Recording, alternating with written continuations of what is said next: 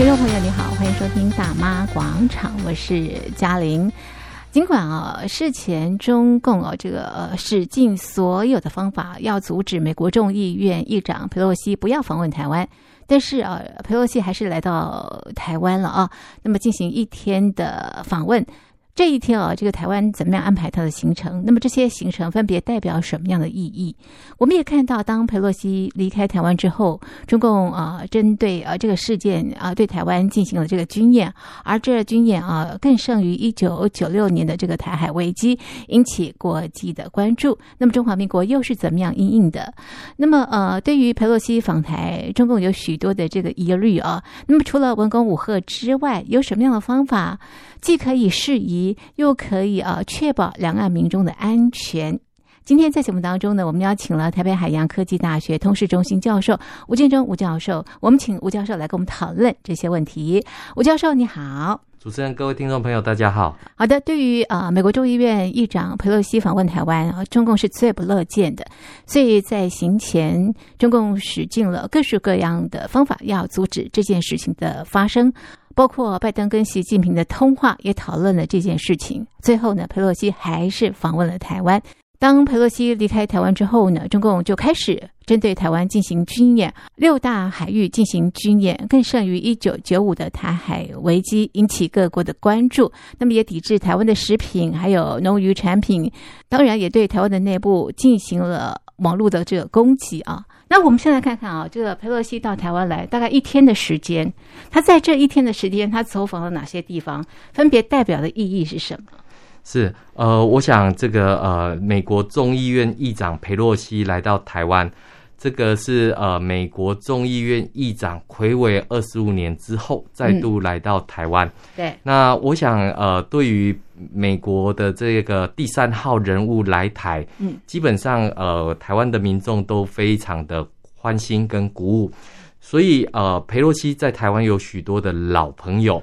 那也当然也有许多人想要一睹他的这个风采，嗯，所以我们可以看到这个佩洛西从美国开始飞机开始出发之后，是。那所有人都关注他的这个行政专机会飞到哪里去做什么样的一个安排，是。那这次佩洛西的出访，当然它有它的一个历史上面的一个价值跟意义，嗯，那这个价值意义里面，其实对我来讲，其实最重要就是台湾跟美国的这个。邦谊再度的提升，嗯，那更重要的当然就是台湾啊，对于国际社会而言的话，是一个非常重要的一个自由民主盟邦。所以，我们看到佩洛西来台，那把中华民国台湾的这种国际重要性再度的提升到啊这个国际的能见视野上面。所以我们可以看到，就是说，第一个部分当然就是台美的邦交的这个友谊再度的深化。嗯，但第二个部分，我们也知道裴洛西他的出访，嗯，呃，在中共的抗议之下，那我们看到裴洛西坚定的来到了中华民国台湾。嗯那来到台湾之后，当然我们看到他也见了一些呃老朋友，嗯，那也见了一些新朋友。嗯，那这一次这一次的行程里面，我们特别看到哈。第一个，呃，他专机降落松山机场的时候，哈，这个大陆的民众如果有来台湾的话，都知道台湾有一个关机的一个景点，嗯，就在松山机场旁边的滨江街跑道。是，那我们看到，在这个呃佩洛西来台的时候，基本上有许多自发性的民众已经到。这个呃滨江街的跑道，还有这个关机坪，嗯，这边来迎接这个裴洛西的到访，嗯，那我们当然也看到这个呃也有民众呃自发到这个呃裴洛西下榻的饭店君悦酒店来欢迎，跟这个呃对于裴洛西的到访，嗯，表示相当的一个肯定，嗯，所以我们看到这一些是属于新朋友的这个部分。那新朋友的这些，其实我从电视的画面上面看起来都是年轻人的一个情况，主动的到这个地方来表达台湾人的热情。是。那我们看到这个呃，因为佩洛西到达的时候已经很晚了哈，十点四十三分，一分不差是落地在这个中华民国台湾。是。那我们看到很多的网友都开始这个争相的这个关注，是。看这个有没有吃饱啊？这个有没有吃宵夜啊？宵夜吃什么的？这就是台湾人的热情。没错。错。所以我们看到，呃，裴洛西在台这个君悦酒店休息了一晚之后，是。我们看到他马上就是到立法院。对，呃，来做这个拜访。嗯，那呃，当然我们因为知道哈，中华民国立法院的院长游锡堃，嗯、那日前因为出访欧洲啊、嗯呃、的一个情况，是。那还在隔离当中，是，所以由立法院的副院长来代为这个接待。嗯，那我们看到这个国会外交，嗯、这个是一个啊历史上面的一个啊重要的标的。嗯，因为我们知道在呃佩洛西到访之前。嗯。其实欧洲有许多的这一些啊国会议员陆续都已经到访台湾，嗯、那并表示对中华民国台湾在面对中共的这样的一个打压、嗯、威胁、是。文攻武吓的这个支持，所以裴洛西到访中华民国的立法院，嗯、我想这个代表是中华民国的这个呃立法部门跟美国的立法部门。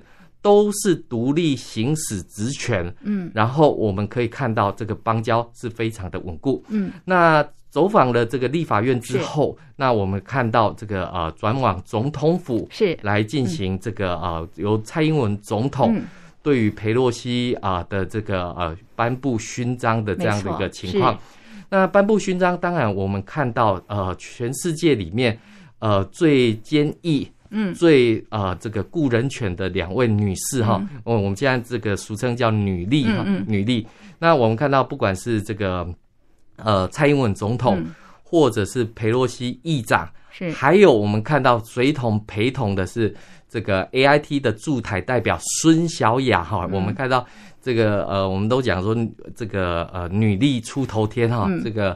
对于女性从从政，我们看到这几个的一个典范。嗯，那当然，呃，我们也看到在这个总统府的行程之后，嗯，那包括在台北宾馆用餐，嗯、然后再到这个呃景美人权文化园区是来进行这个参访。嗯，那这个参访里面，其实对台湾来讲是有很重要的一个历史意义的。嗯、为什么？我们讲哈，这个景美人权文化园区。嗯这个是呃，我们看到过去台湾从所谓的威权，嗯，走向民主的一个很重要的一个象征，嗯，为什么？因为台湾过去的确也是威权，呃，这个独裁的这样的一个机制，嗯，但是我们看到台湾的民众不断的追求民主化的过程，所以有所谓的党外，嗯，还有这个呃党外的民运啊的这样的一个情况。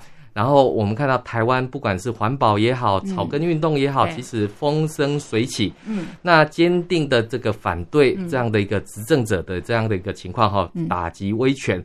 那所以我们看到这个民主绝对不是从天上掉下来，它是需要透过人民这样一砖一瓦，嗯，去进行捍卫，嗯、去进行这样的一个呃对自由人权的一个捍卫。嗯所以我们可以看到，第一个部分就是景美人权文化园区。嗯，这个我想的很多陆客来到台湾，大概也都会规划这样的一个自由行的一个行程。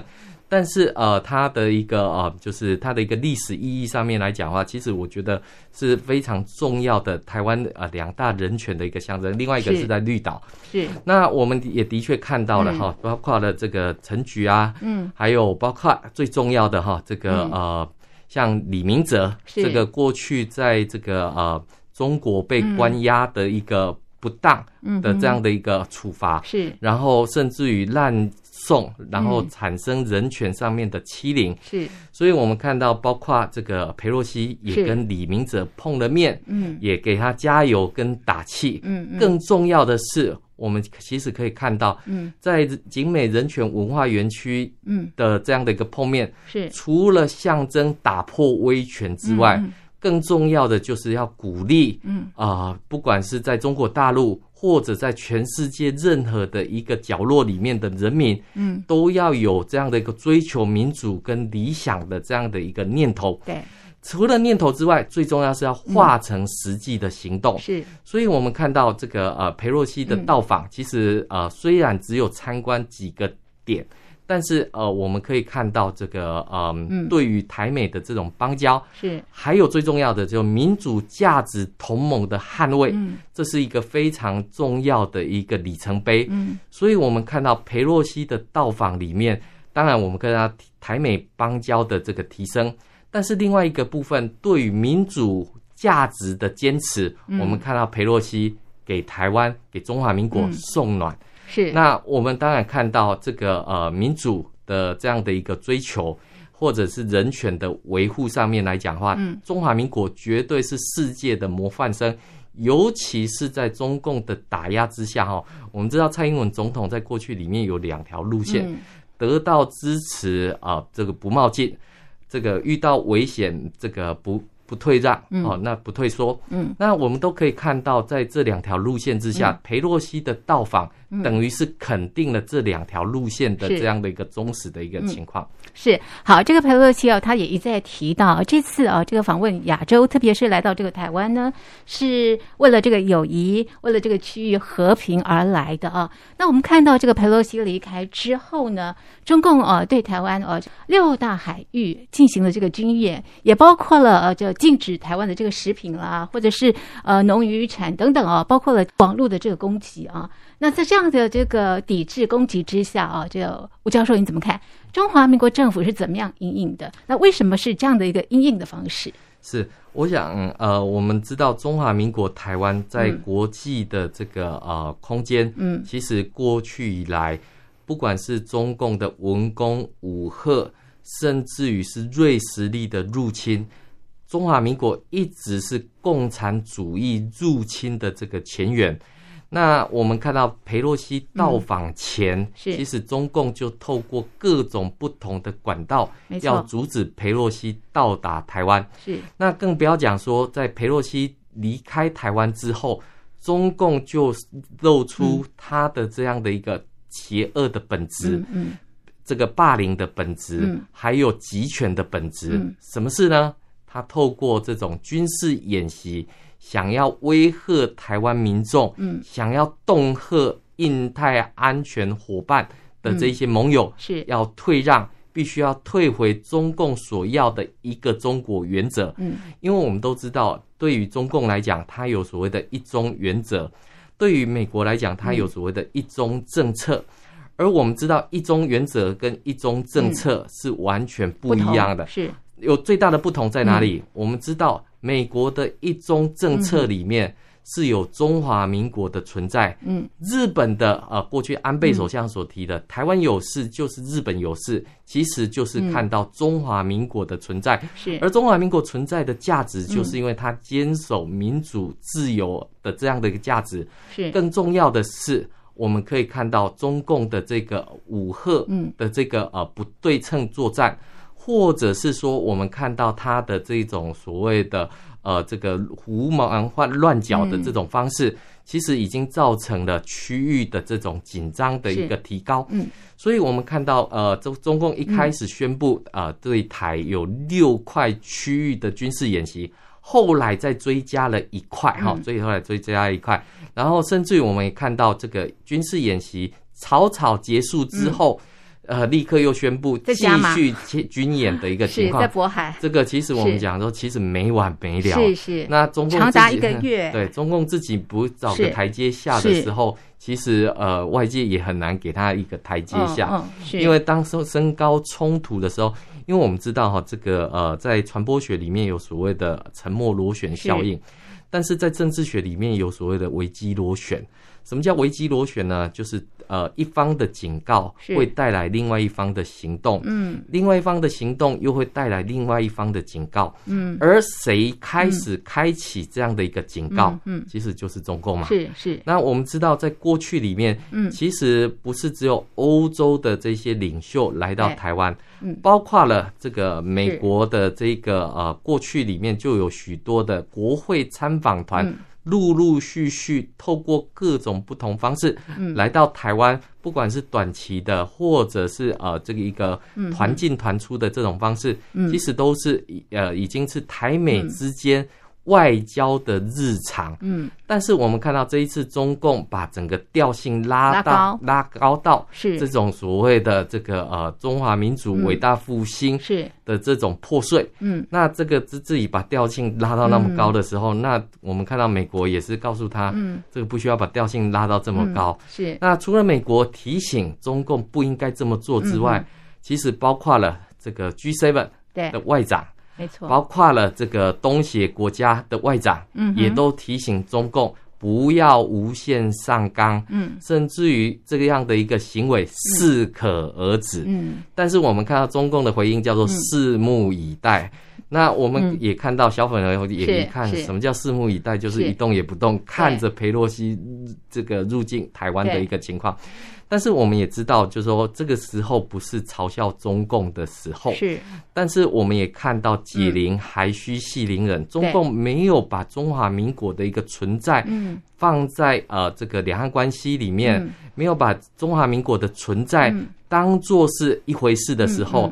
那总是只是想要用自己的方式来做这样的一个霸凌中华民国的行为的时候，是。那我想国际社会面对中共的这种锐实力的入侵，早就有所警觉的时候，嗯，那中共总是用时空环境背景不同，嗯，所以要求各国必须要认知到这一点。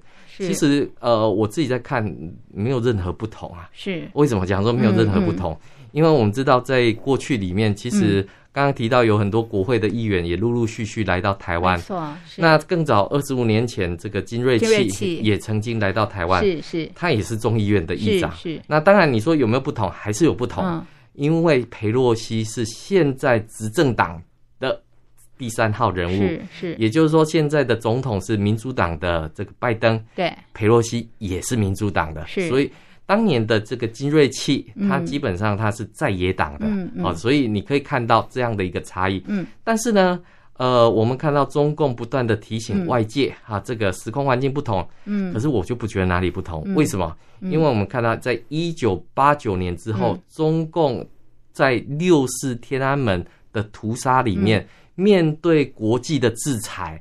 面对国际的反弹，甚至于这些外外商都撤离中国大陆，那国际不断的在制裁中共。嗯，那现在有什么不一样？二零一九年香港反送中运动之后，国际社会不也正在制裁你中共吗？嗯，那这个有什么不一样的地方？那那那你说，呃，这个中共这个经济崛起了，问问大陆的老百姓，现在到底过得好不好？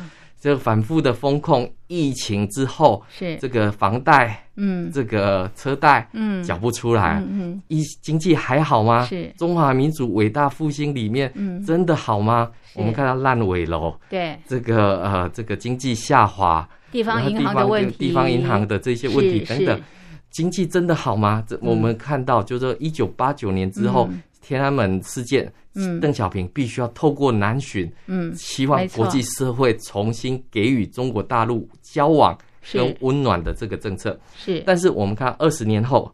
中共的这种啊，这种欺骗，嗯，或者披着糖药的毒衣，嗯，国际社会已经改弦易张，是。终止了这种交往政策，嗯，因为过去里面西方总是认为，嗯，多跟你交往，对，你的行为会改变的，是。你的行为应该会走向国际秩序里面，有许多的期待，有很多的期待，是。二十年过去了，中共还是那个中共，一成不变，邪恶的本质只会更加的进化。有本书叫做。独裁者的进化，是，是这就在讲中共的威权，中共的这种数位集权的这种情况。所以你可以看得到，这种啊、呃，中共并没有任何不同。是。那至于呃，我们看到习近平不断的这个呃鼓吹这个爱国主义，嗯，这个呃民族主义，嗯，这个的确对于巩固政权来讲是有帮助的。嗯、但是我们也看到了这种极权主义之下的爱国主义。或者是民族主义易放难收，嗯、那到处去出征各国的领袖哈，嗯、不管是这个战狼外交啊，是。或者是解放军那种穷凶恶极的那种脸孔，嗯、都不会让人家对中国大陆、是。对中共有好感。是，那所以我们可以看到，就是说裴洛西的来台里面，嗯、其实我们看到的是。呃，在这个中共这个不断的军演的过程当中，嗯、没完没了。是，但是国际社会对中华民国台湾的支持是。是与日俱增。那我们看到，包括中华民国的邦交国盛文森的总理也来在台湾。那接下来立立陶宛的这个访问团。也要来到台湾。这一团一团都是。告诉中共。你的这一些把戏已经不灵光，是，那你继续这样的一个呃飞弹的试射，是，或者是军演的持续，对，这个其实都是破坏印太区域的和平。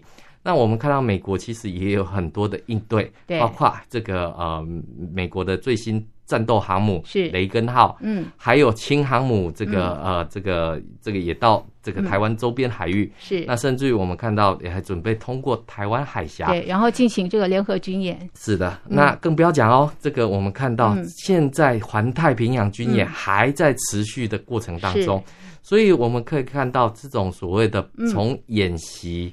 到这种针对性的这种啊、这种准备，对，其实国际社会都警告中共千万不要轻举妄动。是，如果轻易的去改变这种现况，或者是改变地缘政治的这种秩序的话，是。将会遭受到严重的这个打击。嗯，那我们当然也看到，就是说，呃，解放军在这几年里面的确，他的军备跟军费不断的提升，嗯、但是是不是？可以，就是说，呃，在二十大之前来进行进犯台湾的这样的一个行为，我想在目前当下危机是有的，是。但是，呃，我们看到国际社会对于中华民国台湾对台海的局势上面来讲的话，过去里面一边倒的东协这个呃这个国家也表达了这样的一个反对之意。我们看到外长王毅哈。这个在东协的会议上面拂袖而去，离开了，离开了，就不敢见到这一些外长们发的这一些声明。他说声明是一张废纸，是。这不就证明了中共在香港撕毁中英联合声明的那个丑陋模样吗？这不就每一招都在唤起大家对于中共不守承诺、不守信义的这样的一个形象？所以你可以看得到，就是说中共的军演哈，这个带来的反效果。会比他的这种正面宣传形象哈，我们常常讲，中共常常是丧事当喜事办，是，然后办完之后自我麻醉之后，那这种精神胜利法，其实对于国际社会的和平。是一点帮助都没有。是很多人把这次的这个中共对台的这个军演，跟这个一九九五跟一九九六的这个台海危机做一个这个呃比较啊。那么这一次的这个中共对台的军演啊，更加的这个严重，而且非常靠近啊这个台湾。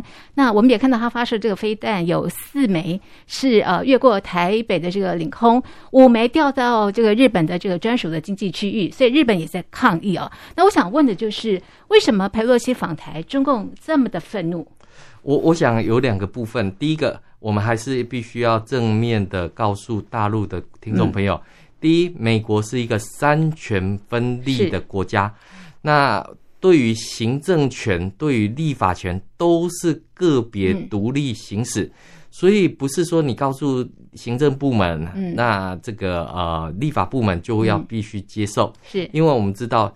美国的众议院或参议院，嗯，都不是行政部门的附属机构，是。它不像中国大陆的人大或政协，是作为政治花瓶使用，会听党的话，跟党走的这种情况，是完全是完全不同的。是。那裴洛西作为啊这样的一个政治家来讲的话，他在过去到现在，其实呃，我们看到他的立场。始终坚定如一。对，我举一个最最简单的例子，很多人就讲啊，这个这个裴洛西，这个呃，到要快到卸任之前才来到台湾。对，那我们必须要这样子讲哈，这个裴洛西在这个乌俄战争的时候，也是第一时间就到乌克兰去给予乌克兰人民人道的一个支持。嗯，所以我们可以说到，第一个裴洛西是。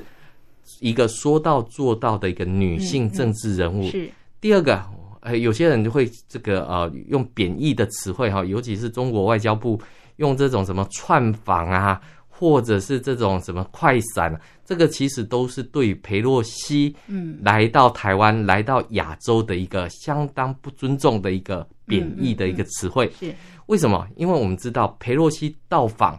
他基本上是一个独立的一个行程，嗯，那他来到台湾的时候，当然行政部门必须要给予安全协助，所以我们看到中共那边挑衅说或分化说，啊，这个什么美国行政跟立法部门不合，是。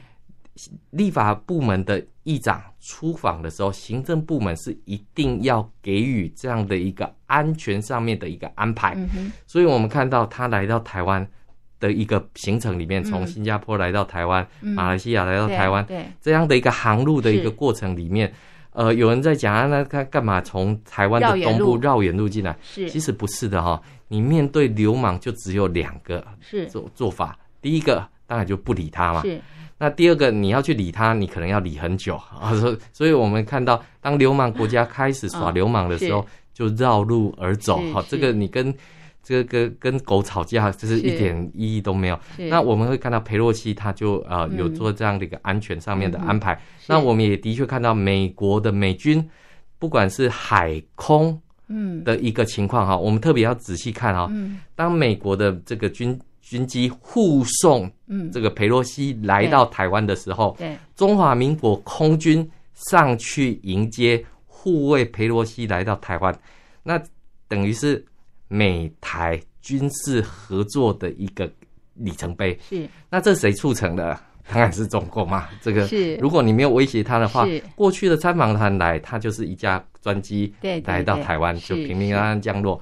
那我们看到中共这么大阵仗的，又是放鞭炮，又是这个军演，又是威胁，又是威胁。是。那当然，我们看到就是促成了美台实际的这个军事合作。嗯。另外一个部分，当佩洛西的专机要离开台湾，我们看到中华民国空军，嗯，这个伴飞，这个啊，让佩洛西离开台湾，离开，然后再到这个日韩去。对对对。那我们看到美日台又形成了一个。联合作战的一个一个太阳，嗯嗯，所以我们看到到底是谁促成 这样的一个，都是中共，都是中共，是，所以我们会看到，就是说中共总是以为自己的方式就会可以吓阻，是。这一些呃中华民国的这些盟邦抵达台湾来给予支持，是。那我们看到其实效果都很差了哈，效果都很差，跟他的预期是完全不同的，跟他的预期完全不同，是是。那我们当然知道，中共是透过各种不同的这种方式。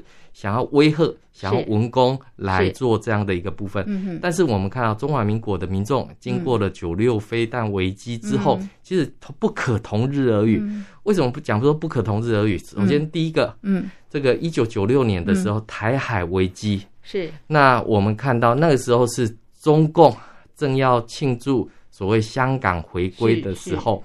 那当时的前总统李登辉到美国康奈尔大学去发表了一场演说，是对照对比这个啊中共的这种所谓的这种野蛮的行径，这个是不太一样。嗯，那现在跟那时候有什么不一样呢？嗯、最大不一样是中华民国啊，在这个美国的三公报一法六项保证之下，嗯，台湾的这种啊国防自主的能力不断的提升，嗯、这其一。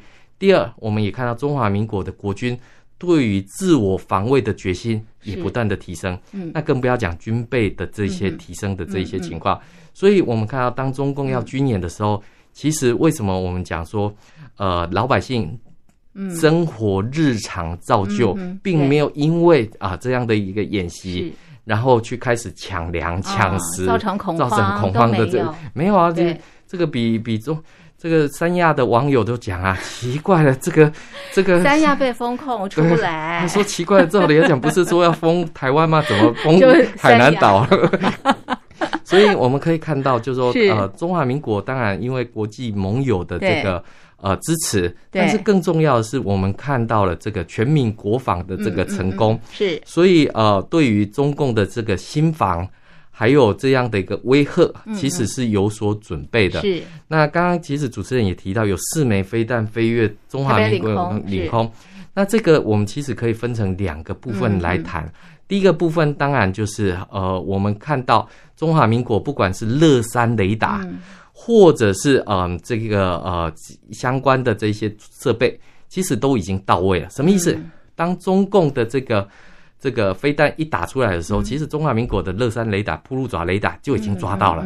那既然抓到的话，那我们也会去预测它的弹着点在什么地方。那这是其一。其二，如果说它这个呃这个飞越中华民国领空的时候，嗯、我们就把它打下来。嗯，那打下来，万一碎片，嗯，这个的这个造成损伤，那也不好。是是。那甚至于我们讲啊，它的弹着点，我们已经判断它会掉在海里面。是。那你去拦截它做什么？是。那更不要讲，它是在卡门线以外的这个地方飞过。那这个地方，我们看到中华民国的乐山雷达连。这个北韩的这种洲际弹道飞弹都可以抓得到的时候，这种沿海的这种试射飞弹怎么会抓不到呢？嗯嗯、怎么会能够没有任何的准备呢？那我们看到，不管是爱山也好，或雄山也好。其实我们看到中华民国的这些陆基飞弹，其实都有拦截的这个能力。是，所以我们会看到为什么中华民国的民众生活日常依旧。是，那对于这样的一个威吓，已经是呃这个已经有全民国防的这样的一个准备。为什么？因为一个很重要的原因，就是政府的资讯适度公开，让老百姓能够安心。过去的这两年里面，这个疫情每天民众就习惯。这个 CDC 召开这个记者会，透露多少的这个资讯，其实都已经养成了一个很好的习惯。另外一个就是中共会对台进行一些认知作战，是那我们中华民国也已经做到不转传，是不听信谣言的这个情况。对，所以中共对台的这一些演习心法啊。这个都已经啊，不能讲效果，都很难达到效果。对，所以各国才要跟中华民国来取经，这才是一个关键。好，其实中华民国的态度就是呃备战，但是不挑衅了啊。那么蔡英文总统呢也提到，希望呃这个大家可以坐下来谈啊，解决这个两岸的问题，不要造成这个区域的这个紧张。那最后一个问题请教这个吴教授的是哦。那中共因为裴洛西访台有很多很多的这个疑虑啊，那除了文攻武赫之外呢，还有什么样的方法既可以适宜又不损害两岸人民的安全？是我，我想这个呃，两岸的这种信心建立机制里面，嗯、其实呃是非常难建立的。嗯，为什么？因为我们知道生活方式、民主价值真的不同。嗯，那所以有一些语言语境上面来讲的话，真的是有所差异。是是。那对呃这个两岸的这个政府，现在这个呃冷处理，甚至于包括海基会、欸、海协会，对，甚至于这个陆委会跟国台办。没有了正式的这种官方的接触，中断了。那所以当然有这种误判的这种可能，可能是是。但是我们也看到，就说呃，蔡英文政府在他执政的任内里面，嗯、呃，我们当然是呃抗中保台的这样的一个路线。嗯。但是实际上面并不是呃反对中国的这个概念，嗯、是反对中共。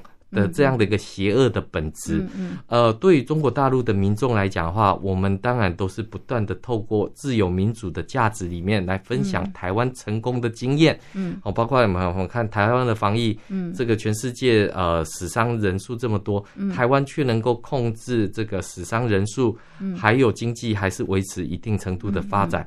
所以这些经验，台湾民政府绝对是愿意这个分享给大陆的这些老百姓。嗯，但是呃，中共的这个邪恶的本质里面，其实是很难去做这些交往跟交流。嗯，所以我们看到国际社会为什么必须要跳出来，嗯，告诉中共你不能去改变现状。是，因为我们看到在乌俄战争里面，其实呃，乌克兰为了抵抗俄罗斯，俄罗斯以为可以把乌克兰打下。结果没想到把乌克兰越推越向北约，是那一样的。中共对台的这些军武，其实是把台湾更推向世界的一个，是推向国际。对，是好，所以就是互信不足了哈。所以要解决问题，还是要增加这个两岸的这个。